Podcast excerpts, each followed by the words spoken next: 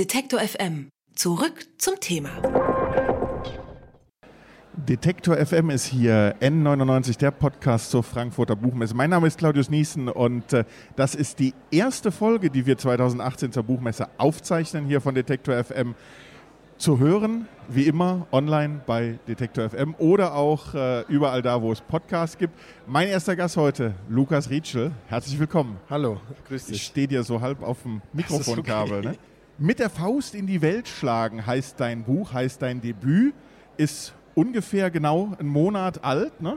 Ein bisschen ja, mehr, sieb, am, 7. 7. 7. September. 7. September ist es erschienen. Kurz zu dir, für alle, die es nicht wissen, du bist in Reckelwitz geboren. Das liegt mhm. in der Oberlausitz. Ich habe nachgeguckt, das ist nordwestlich von Bautzen auf dem Weg äh, Richtung Hoyerswerda. Und alle munkeln schon, oh, genau, es wird Städtenamen. Äh, mein Schwiegervater kommt aus der Gegend. Das heißt, ich bin meistens alle zwei Wochen so irgendwo in der Gegend, aber äh, durch das Dorf durchgefahren bin ich noch nicht. Ja, und aufgewachsen bin ich ja in Kamenz. Das ist, das ist so das, das Teufelsdreieck Dresden und Bautzen Hoyerswerda. Da ist, ist, da in der Mitte. da passiert viel. Da, da passiert viel. Und ähm, du hast studiert Politikwissenschaft und Germanistik in Kassel und äh, Kulturmanagement in Görlitz. Mhm.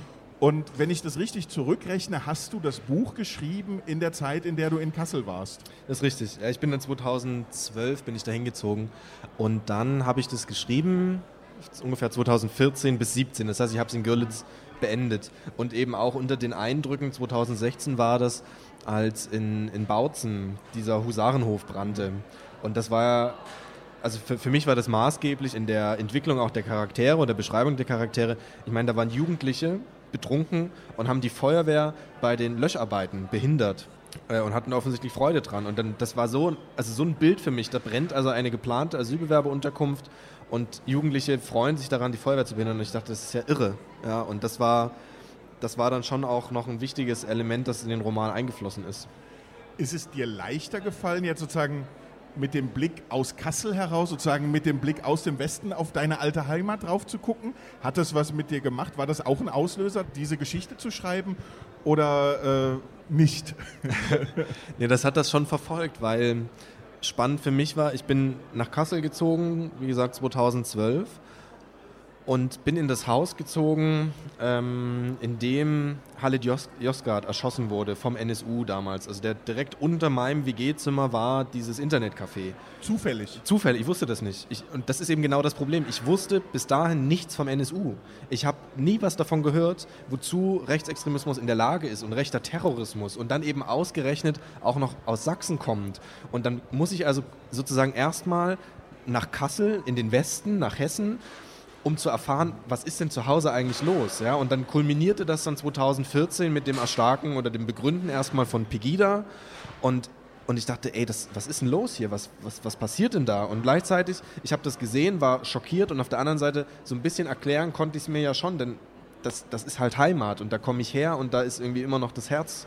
Dein Buch wird genannt das Buch der Stunde, also das Buch, das sozusagen den Osten ab der Nullerjahre erklärt, das Buch, das uns erklärt, warum es im Osten so viele Nazis gibt. Es handelt von zwei Brüdern, Tobias und Philipp. Der eine wird rechtsradikaler. Ist es dir angenehm, dass sozusagen jetzt neben äh, der Frage, irgendwie, ist es dein Debüt, ist es ein schönes Buch, ist es ein Buch, was sich literarisch gut liest, äh, ist es interessant zu lesen, ist es gut aufgebaut, belastet es dich eher, dass du immer in diese politische Diskussion mit reingezogen wirst?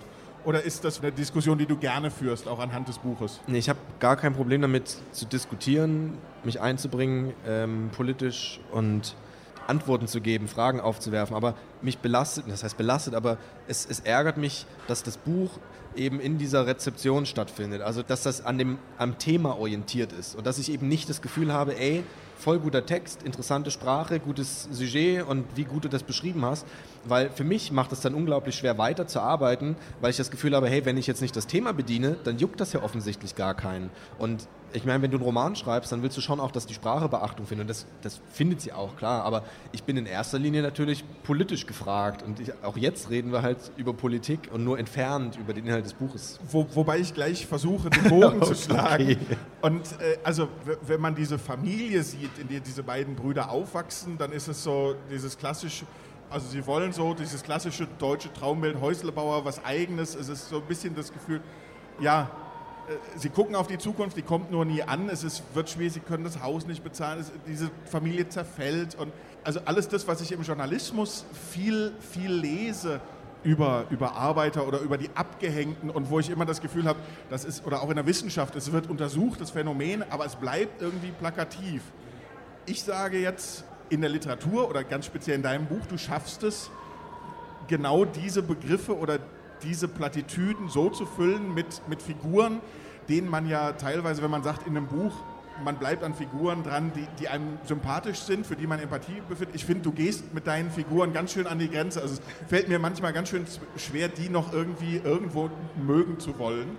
Ja. Äh, und, und ich finde, da gelingt es vielleicht auch auf so eine emotionale Weise mhm.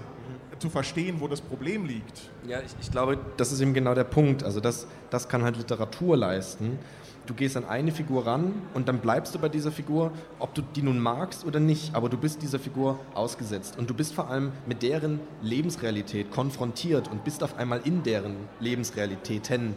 Und, und das kann Journalismus nicht leisten.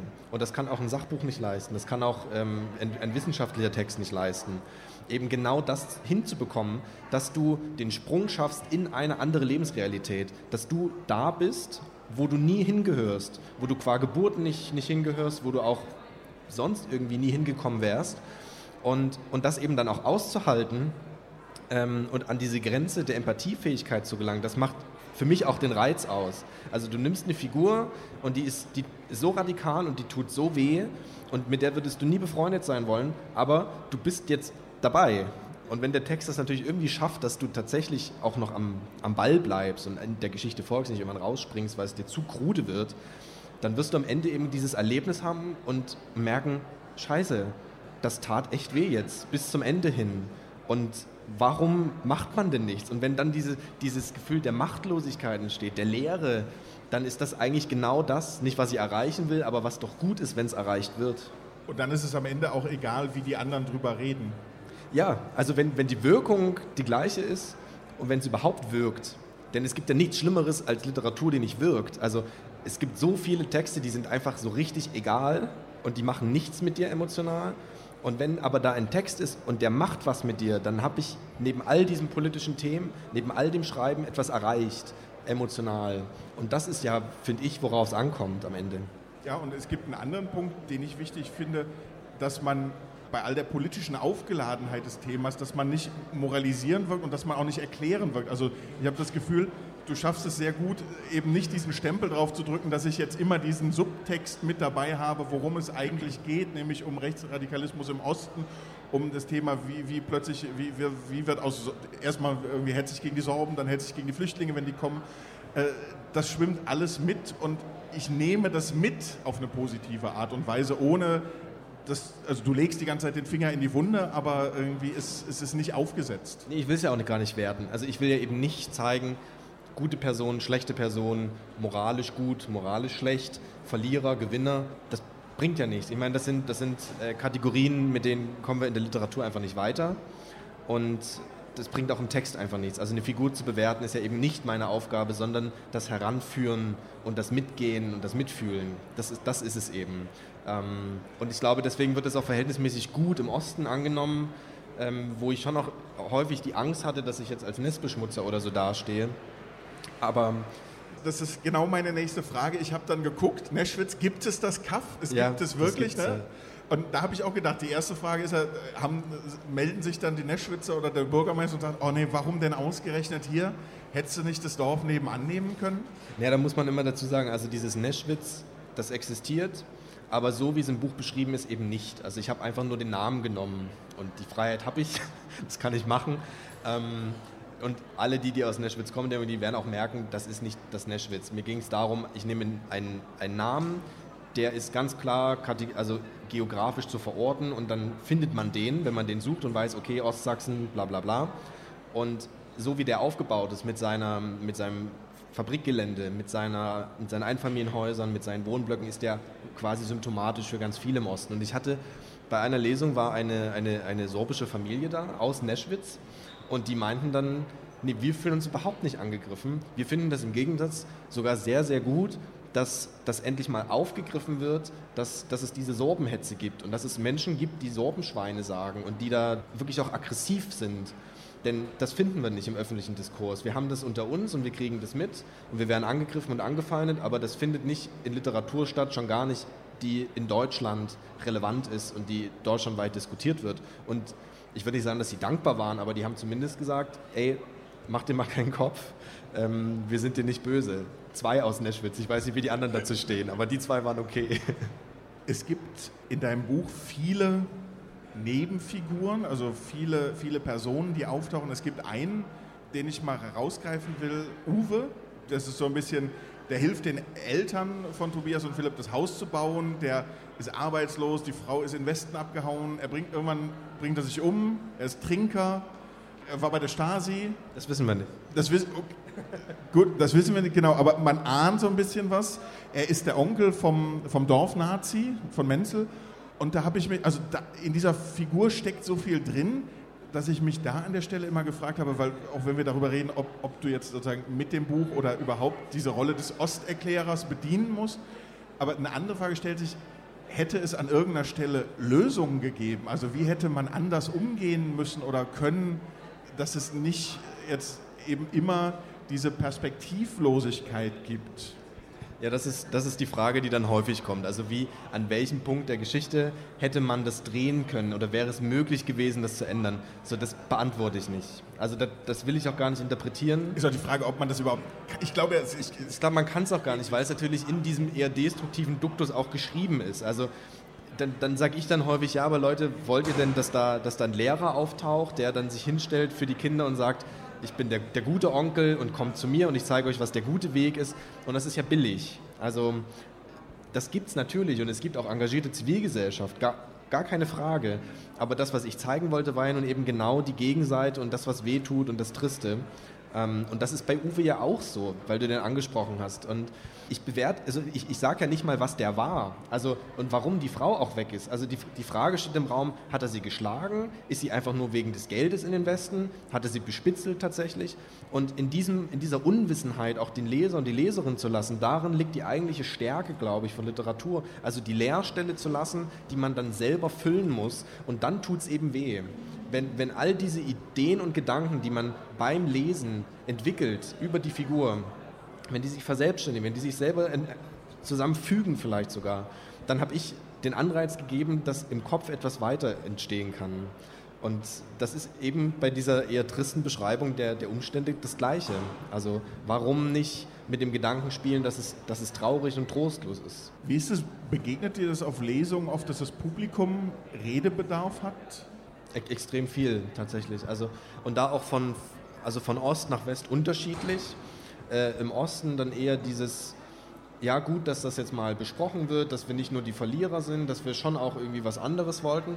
Und ich war extrem aufgeregt, als ich in Hamburg kürzlich gelesen habe und da dann auf einmal so eine Diskussion entstanden ist von, stimmt, wie gehen wir eigentlich oder wie sind wir eigentlich mit dem Osten umgegangen nach der Wende? Mit welchen Erwartungen und mit welcher Haltung sind wir denn da herangetreten an die Menschen? Und da entstand dann eben, weil da auch Ostdeutsche im Publikum waren, echt eine gute Diskussion. Da musste ich gar nicht mehr groß eingreifen. Die haben dann einfach geredet und hin und wieder kam auch mal eine Frage an mich, die habe ich dann beantwortet. Aber das, das, das, lief auf einmal. Und vielleicht, also ich meine, wenn die Lesung dafür gesorgt hat, dass die einfach zusammenkommen und diskutieren, ist doch, ist doch geil. Also, was will ich denn mehr? Also auch wenn du sagst, irgendwie, man muss das Buch oder man sollte das Buch unbedingt literarisch lesen und verstehen, ist es doch eigentlich auch eine Auszeichnung für ein Buch, wenn es so stark in die Gesellschaft reinwirkt. Ja, auf jeden Fall. Also ich, ich meine, allein, dass das Gesprächsstoff ist und dass es ähm, rezipiert wird, dass, dass, es, äh, dass man es irgendwie nachlesen kann in allen größeren Tageszeitungen, dass man es im Fernsehen immer mal wieder antrifft. Ich, da, dafür schreibst du ja. So, du willst ja, dass die Leute das lesen, dass sie das besprechen. Und, und für mich war immer klar, ich will nicht einfach nur ein Buch schreiben, sondern am besten, wir diskutieren am Ende auch darüber und, und reden darüber, was ist schiefgelaufen, was läuft schief und wie können wir das angehen. Also schon auch in die nächste Stufe zu gehen und vielleicht dann tatsächlich weg vom literarischen Text hin in die politische Diskussion. Und äh, mit dieser sozusagen mit der politischen Diskussion oder sozusagen dir nicht nur als Autor, sondern auch als Mensch äh, da geht meine letzte Frage nochmal hin. Du lebst ja jetzt wieder in Görlitz und ich würde unterstellen, die, die Entscheidung war nicht ganz unbewusst. Nee, also die war in, insofern bewusst, als, als es eine super schöne Stadt ist und ich da sehr gerne lebe. Aber ich meine, du, du, hast es auch mitbekommen, da ist ein Direktmandat an die AfD gefallen für den Bundestag und da finden jetzt auch wieder im November findet ein, ein Nazi-Rechtsrock-Festival statt. Und das heißt gar nicht, dass die Stadt ein Problem hat mit Rechtsextremismus, aber der ist halt da, unterschwellig, ob man den nun sieht oder nicht. Und da ist also auch ein Gedankengut da, wie wir das jetzt in Leipzig oder in Berlin eben nicht antreffen.